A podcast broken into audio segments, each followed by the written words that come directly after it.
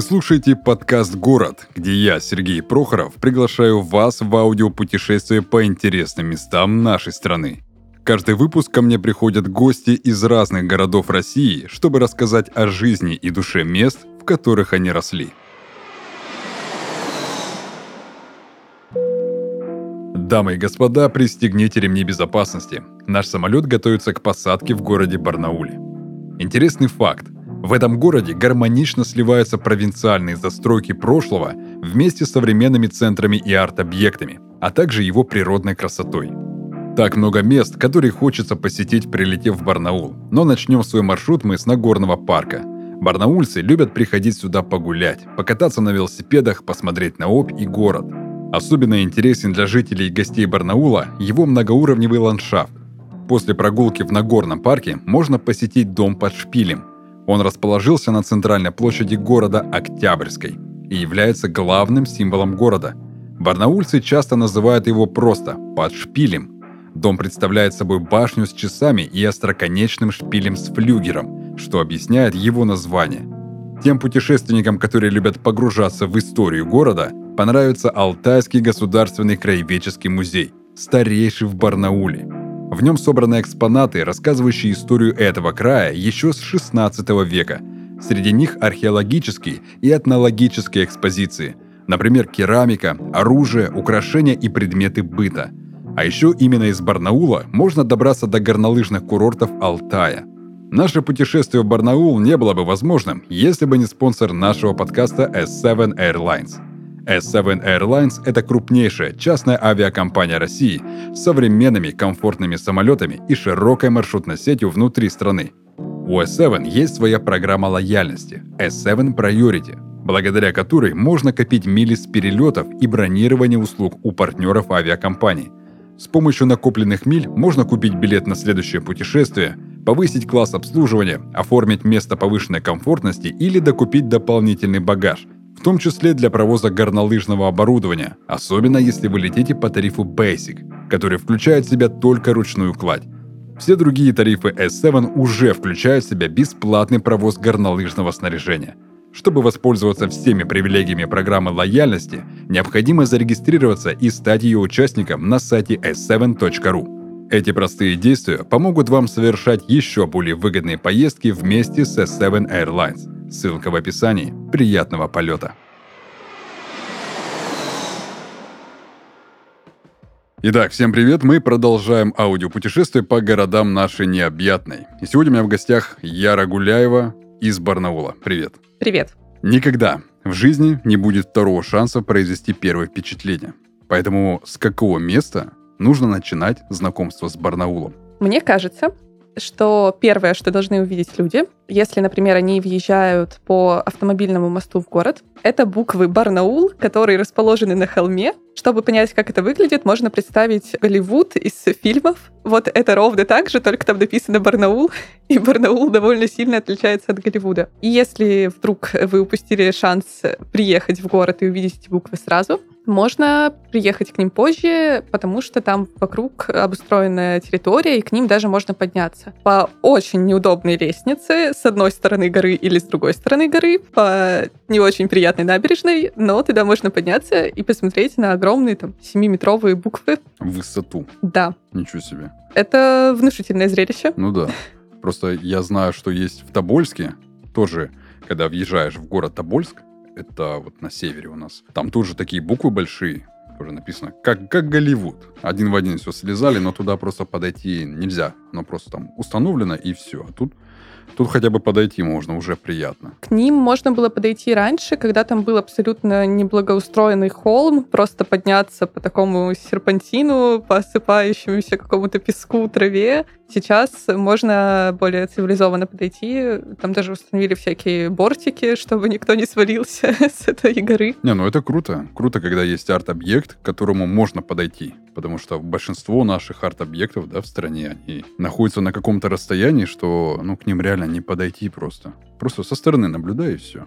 Окей, каков Барнаул на самом деле глазами коренного жителя? Мне кажется, что Барнаул тесный, Мгм. В том смысле, что вот я когда росла, там в какой-то такой подростковости, когда уже понятно, что мир не ограничивается одним городом, что э, не все специальности, которые есть на свете, можно получить в Барнауле, что нравится какое-то искусство, и его там недостаточно. Вот там все время как будто чего-то недостаточно. И это, с одной стороны, хорошо, потому что в Барнауле много суперактивных ребят, э, людей любого возраста, которые готовы делать офигенные вещи и заполнять вот эту вот нишу. То есть эта недостаточность, она как бы э, мотивирует людей что-то делать самим. Но с другой стороны, чтобы что-то делать самим, нужно смотреть на примеры, Ну да. как это делает кто-то другой. И лучше присоединяться к кому-то, учиться у кого-то, а там вот нет именно этой передачи опыта, потому что как будто инициативы могут быстро умирать, не получая достаточно поддержки. И вот Барнаул у меня как-то связан с вот этой вот теснотой. Мгм. Есть же вот этот мем знаменитый Барнаул Алтайский край, где человек сидит у психолога, там рассказывает про свои какие-то амбиции, желания, а ему говорят, алло, Барнаул Алтайский край, куда тебе? Вот это как раз символизирует вот эту какую-то узость э, мышления, отсутствие перспектив. Но не все так плохо. Хорошо. А у тебя с чем лично ассоциируется твой город? Для меня это определенно подростковость. Но мне и Барнаул кажется таким подростковым, в смысле, как город именно. Как будто у него такая стадия, хотя он достаточно старый. Ну да. И у меня там прошли вот эти вот все годы, я там жила до 19 лет, и там взрослела, и там училась как-то общаться с людьми, знакомиться, заводить дружбу. Вот такое время. То есть самые яркие вот эти годы, юность. Да, ну не самые яркие. Не самые. Мне 21, я знаю, что дальше А. будет еще много всего яркого, но очень значительные для меня. Как некое становление, да? Да, личности? да. Супер. А, Алтай бывает вот двух типов. Я знаю людей, которые ездили на Алтай и при этом э, не могли найти горы. Вот серьезно говорю. Я могу даже конкретного человека назвать, который поехал на Алтай, не нашел горы, нашел какую-то пустыню непонятную. А другой как раз-таки с Алтая, он говорит, слушай, там такие горы замечательные. Как вообще понять? Он как-то делится. Какая-то часть равнины, какая часть э, с горами. Как определить это все? Ну, в первую очередь, когда люди едут на Алтай, они не всегда знают, что есть Республика Алтай есть Алтайский край. И у нас под вот Алтаем скорее подразумевают Республику Алтай, где как раз есть горы, ну там, кажется, что-то пустынное тоже есть, э, что можно посчитать пустыней, если очень захотеть. И вот там природа, красоты, можно куда-то ходить, можно отдыхать достаточно цивилизованно, там где-то в домиках и только выходить на прогулку. Можно идти неделями с палатками и спальниками. Да, вот это вот Алтай, э, который обычно подразумевают под э, природой. А Алтайский край, там тоже есть что посмотреть в смысле природы. Там, например, есть город-курорт Белокуриха. Мгм. Ну, там плюс-минус в окрестностях найти горы и погулять по ним. Не очень высокие, правда. Там э, много всяких э, оставшихся от э, Советского Союза курортов, вот этих вот санаториев. Я в детстве не понимала прикола. Вот сейчас я как раз в том возрасте, когда отдых в санатории две недели без интернета кажется идеальным. То есть можно дать совет. Если вы хотите конкретно увидеть те самые горы, которые на фотографиях, это надо в Республику Алтай. ехать. Да, да. А если хотите там по санаториям, да, погулять, то это вот Алтайский край. Да, и если хочется погулять по городу, потому что Барнаул достаточно большой город, ну, он большой в плане населения, там 630 тысяч, кажется, но при этом такой компактный, там легко передвигаться. В Республике Алтай таких городов нет больших. Ну, потому что там горы, и там невозможно разместить такие Мгм. большие города. Вот, и там многие живут сельским хозяйством. Конечно, тоже есть какой-то Горно-Алтайск, который э, там с всякими каменными домами, не какими-то избушками, но он небольшой по сравнению с Барнаулом. На Алтае есть свой коренной народ. Алтайцы. Это вот как раз Республика Алтай. Потому что республика, она, ну, э, образована по национальному признаку. Вот, а Алтайский край, там вообще нет э, каких-то таких коренных э, на- народностей. И когда приезжают люди откуда-нибудь из э, регионов России, они иногда называют алтайцами жителей Алтайского края. А, Но как, а как их правильно называть? никак. Жители Никак. Алтайского края. Вот так. А алтайцы, они к кому больше относятся? К азиатам или кому? Ну, наверное, да. Ну, Ну, то есть они монголоидной расы. да, такой типичный разрез глаз, э, смуглая кожа, и у них очень красивый язык. Ух ты. Просто вообще очень красивый. Если там, приехать в Республику Алтай и пообщаться с местным населением, которое там, например, между собой разговаривает на алтайском языке, это вообще кажется, что боги разговаривают. На какой язык это больше похоже? Ни на какой. Ну вот он прям как будто волшебный. Но наверняка э, в республике Алтай, в Алтайском крае есть своя какая-то местная кухня. Что интересного ты выделишь в плане гастрономии именно на территории всего Алтая в общем? Потому что, смотри, и переселенцы с других регионов, да, там, центральной части России, там, с Дальнего Востока, с юга, и плюс еще алтайцы свое добавили. Наверняка какая-то кухня из этого всего сложилась. Что интересного есть поесть. В самом Барнауле, ну и, как я предполагаю, на территории Алтайского края э, нет вот какой-то четкой привязки к национальным кухням. И у нас, ну, как-то особо не готовят алтайские блюда, например. Это прям какая-то очень отдельная кухня. Я с ней познакомилась только когда приехала, ну, именно в республику. Жила у людей, которые там живут очень долго. И я почти ничего не запомнила, потому что мне нельзя глютен, и большую часть еды, которую мне предлагали, мне было нельзя. А там все на молочке, все на хлебу. Да, глютен — это вот хлеб, мука, крупы некоторые. Я помню какой-то странный паштет э, мясной из каких-то там страшных частей мяса.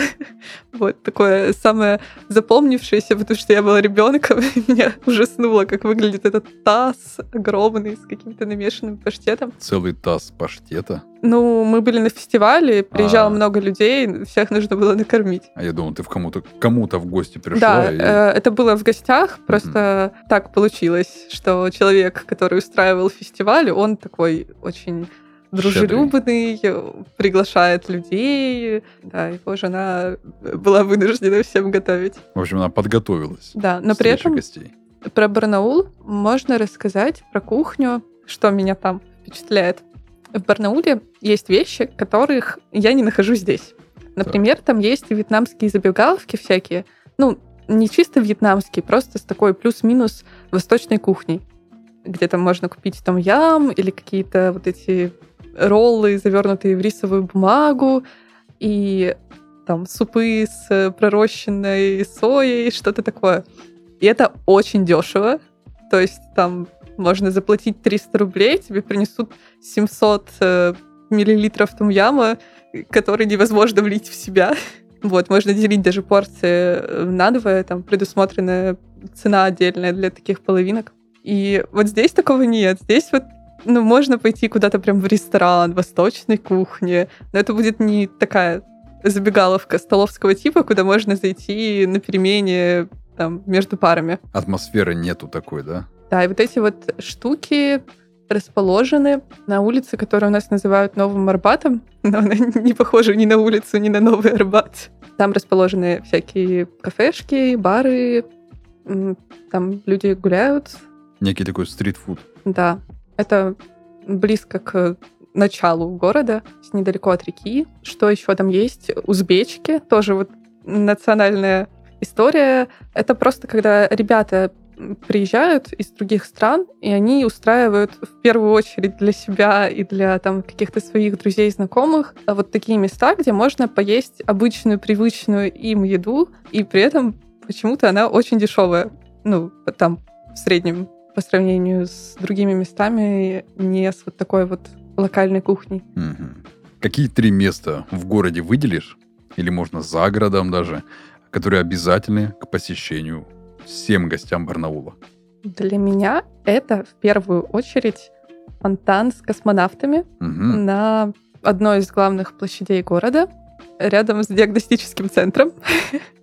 Это такой важный ориентир, потому что, скорее всего, если зайти в маршрутку и спросить, э, доедет ли она до диагностического центра, там ответит. Есть площадь, где с одной стороны дороги главного проспекта администрация города, а с другой стороны один фонтан, а потом еще один фонтан. И вот этот вот дальний фонтан — это такое какое-то круглое изделие. Он довольно большой, и вокруг него такими картинами выстроены какие-то космические сюжеты. Он установлен в конце 70-х, кажется. 70-х. Угу. Угу. Причем его там делали в Москве по чертежам, которые чертили алтайские инженеры. Для меня это какой-то прям символ детства. Не знаю почему, просто космос красиво. Вот. Это место номер один. Место номер два — это изумрудный парк и планетарий, который есть в этом изумрудном парке. Парк, ну, в общем, достаточно обычный. Там есть аллейки, есть деревья, есть белочки, которые не боятся людей, и поэтому их можно постоянно видеть подкармливать. А планетарий, он просто того стоит. Он большой, он расположен в здании бывшей церкви, и там есть огромный купол, на котором можно смотреть всякие разные фильмы. Прикольно. Нас туда часто водили в школе, просто как бы на экскурсию, mm-hmm. посмотреть вот эти вот фильмы, и поэтому половину программы я там знаю наизусть. там, она была не очень большой, когда я росла. Вчера я зашла на сайт планетария, и там все совсем другое, гораздо больше фильмов. Наверное, это хорошо. И третье место — это сквер рядом с Политехническим университетом. Там расположен памятник Ползунову, и вокруг э, такие красивые дорожки, там между ними газончик, на котором можно устроиться. Возможно, оттуда выгонят, но попробовать все равно стоит. Там также нельзя сидеть на газонах, да? Я не помню, вот правда. Ну, просто временами я там летом, например, прохожу и вижу, что люди сидят. Так что, наверное, условно можно. Пока никто не видит. Да. Супер. Какой тогда саундтрек города будет после всего, что ты сейчас наговорила, который у тебя как раз-таки ассоциируется с Барнаулом? У меня два варианта ответа.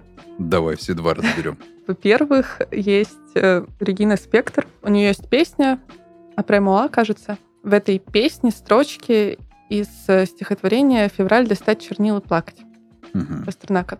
Вот. И вот эти строчки в ее исполнении, они прям звучат, потому что э, в Барнауле выпадает снег довольно рано.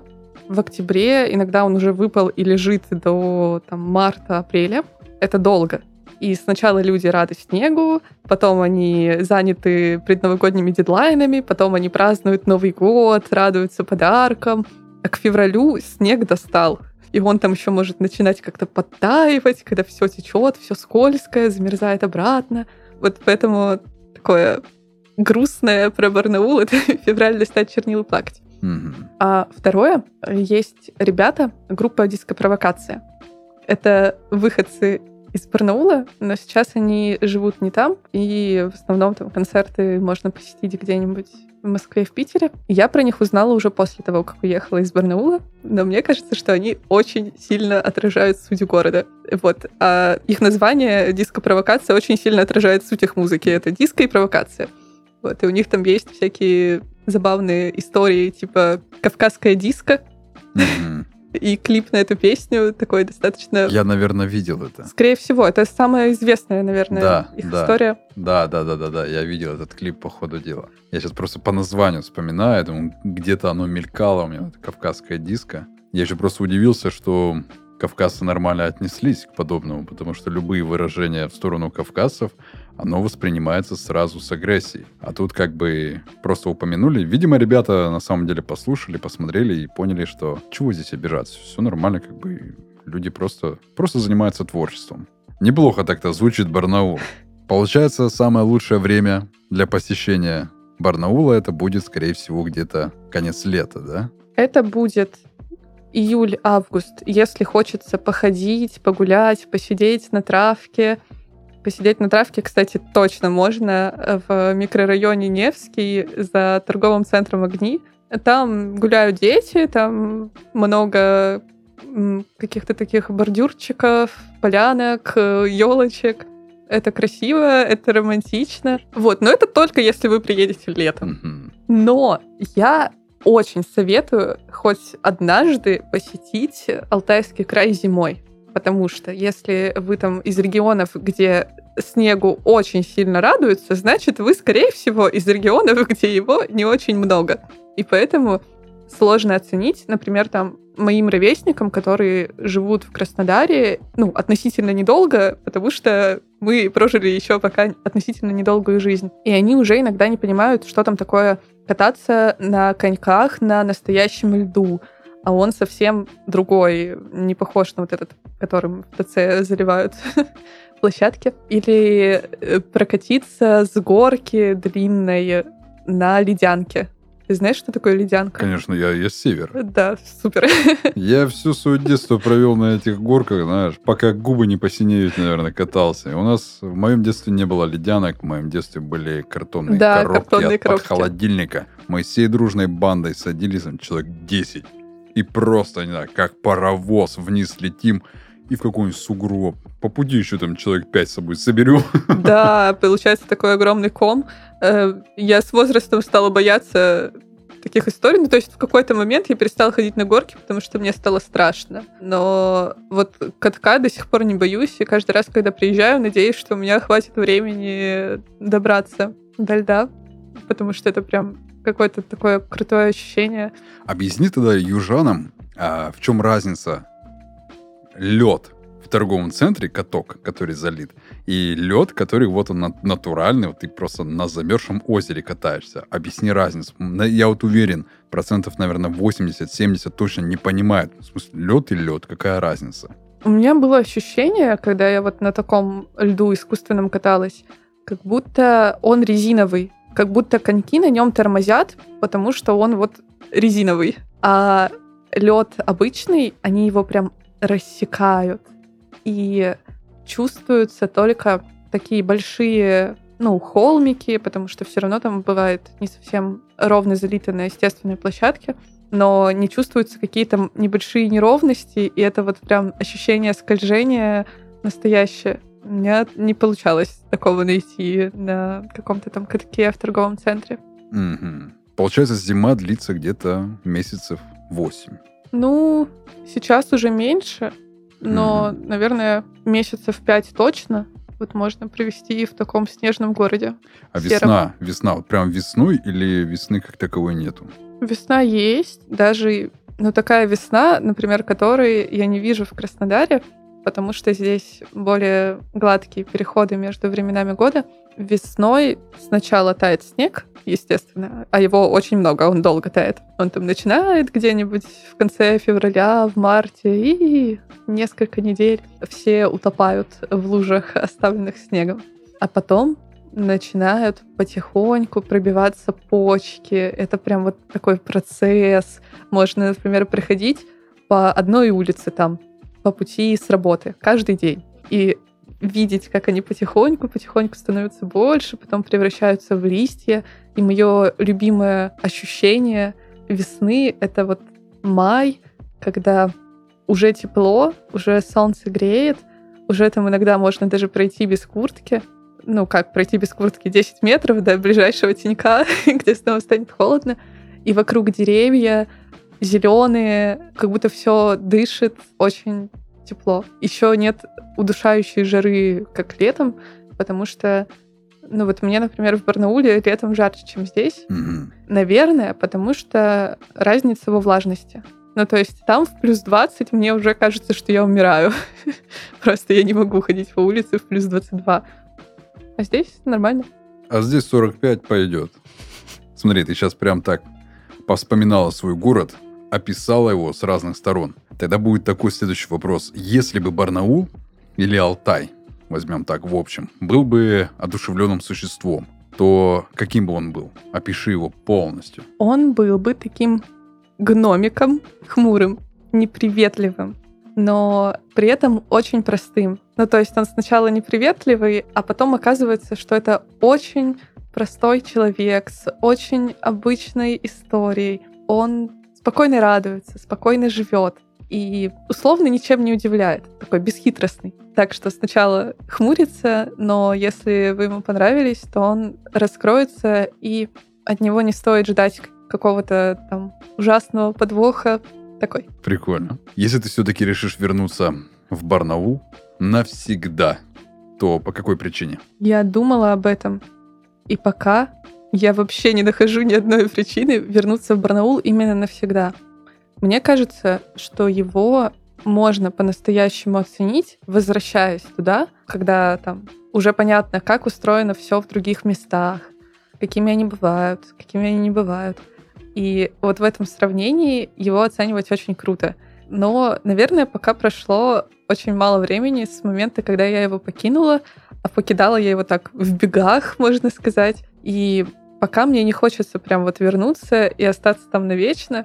Причем я думала, когда приезжала туда в 2020 году из-за пандемии на несколько месяцев, я сначала очень тосковала по Краснодару, по людям, которые здесь остались, а потом стала там знакомиться с людьми и поняла, что там много крутых людей, с которыми я не была знакома, просто потому что они старше меня на 10 лет, mm-hmm. и пока я училась в школе, нам было негде пересечься. Я в конце того лета подумала, хм, в Барнауле неплохо. Если там жить вот в этом районе, если работать удаленно, то вполне мне подходит. А потом я вернулась туда в минус 35 градусов мороза и передумала. И такая, да ну, ну его все вот это. Но, возможно, если мне захочется родить ребенка, возможно, я бы хотела растить его там. Так, почему? Как будто там спокойно. Там меньше людей. У меня вот от города ощущение какой-то большей безопасности. По крайней мере, выбирая между Барнаулом и Краснодаром, я бы точно выбрала Барнаул, именно чтобы воспитывать ребенка. Угу. То есть можно сказать, что Барнаул это более семейный город. Да, да, мне так кажется. Интересно. Тогда заключительный. А о чем ты все-таки скучаешь? Больше всего сейчас скучаю по людям, с которыми познакомилась уже после отъезда, и которые по разным причинам выбирают все еще жить в Барнауле. Меня они восхищают, я не понимаю, почему, почему их выбор такой, но они делают там какие-то классные активистские истории, и я скучаю как по вот этому активизму, к которому можно присоединиться, так и почему-то такому очень обычному, по разговорам, есть, наверное, две смешных истории, которых, ну, они такие простые, как Барнаул, но важные для меня. Там есть клуб, который мне нравится. Я надеюсь, что он не закроется, потому что такое часто бывает. Там часто меняются клубы, они просто открываются один за другим на одних и тех же местах. Вот, там есть клуб «Черника», в котором ставят относительно неплохую музыку. Э, а мне нравится танцевать под музыку, и вот, хочу, чтобы это место жило, и скучаю по нему, потому что в Краснодаре нет вот именно такой атмосферы. Для меня пока я не нашла такого места. И второе, неочевидное. В Барнауле есть много вот всяких ларечков, где продается шаурма, но mm-hmm. там продается не только шаурма, которую мне нельзя, но и курица-гриль. Ну, то есть просто везде. Которую тебе можно. Да. Очевидно, что если зайти в ларек с шаурмой, то, скорее всего, курица-гриль там тоже будет. Здесь вообще не очевидно. Ну да, да, не везде. И к ней там вот просто есть одно мое любимое место, э, где я люблю покупать курицу гриль, маринованный лук, курица гриль. У меня вот это вот сочетание, оно тоже про... Это вообще не про местную еду, это просто какое-то субъективное обожание места. Это можно назвать местный э, стритфуд. Просто вот там готовят вот идеально курицу гриль и просто шикарно маринуют лучок. Но это буквально одна точка в городе, то есть вот где самое вкусное. По какой улице она находится? Улица Исакова. Вот так вот. Вдруг кто-нибудь решит туда пройти, если вы будете на улице Исакова. На Черемушках. На Черемушках. Попробуйте обязательно курицу гриль и замаринованный лучок. А в чем, кстати, маринуют его? Не знаю точный состав, но просто последний раз, когда я приезжала, в какой-то момент ночью мне очень сильно захотелось маринованного лука. И э, вот эта вот вся история, где я искала маринованный лук, была вместе с моей девушкой. И мы так ничего и не нашли, а потом недавно она ездила из Барнаула к себе на родину, там как раз в Горный Алтай. И на вокзале, на автовокзале есть круглосуточная забегаловка, где как раз продают курицу гриль, маринованный лук. Мы теперь знаем, куда идти, если ночью очень срочно захочется поесть. Если приспичит. Да. Главное не уехать в Горный Алтай после этого. А появляется желание, да?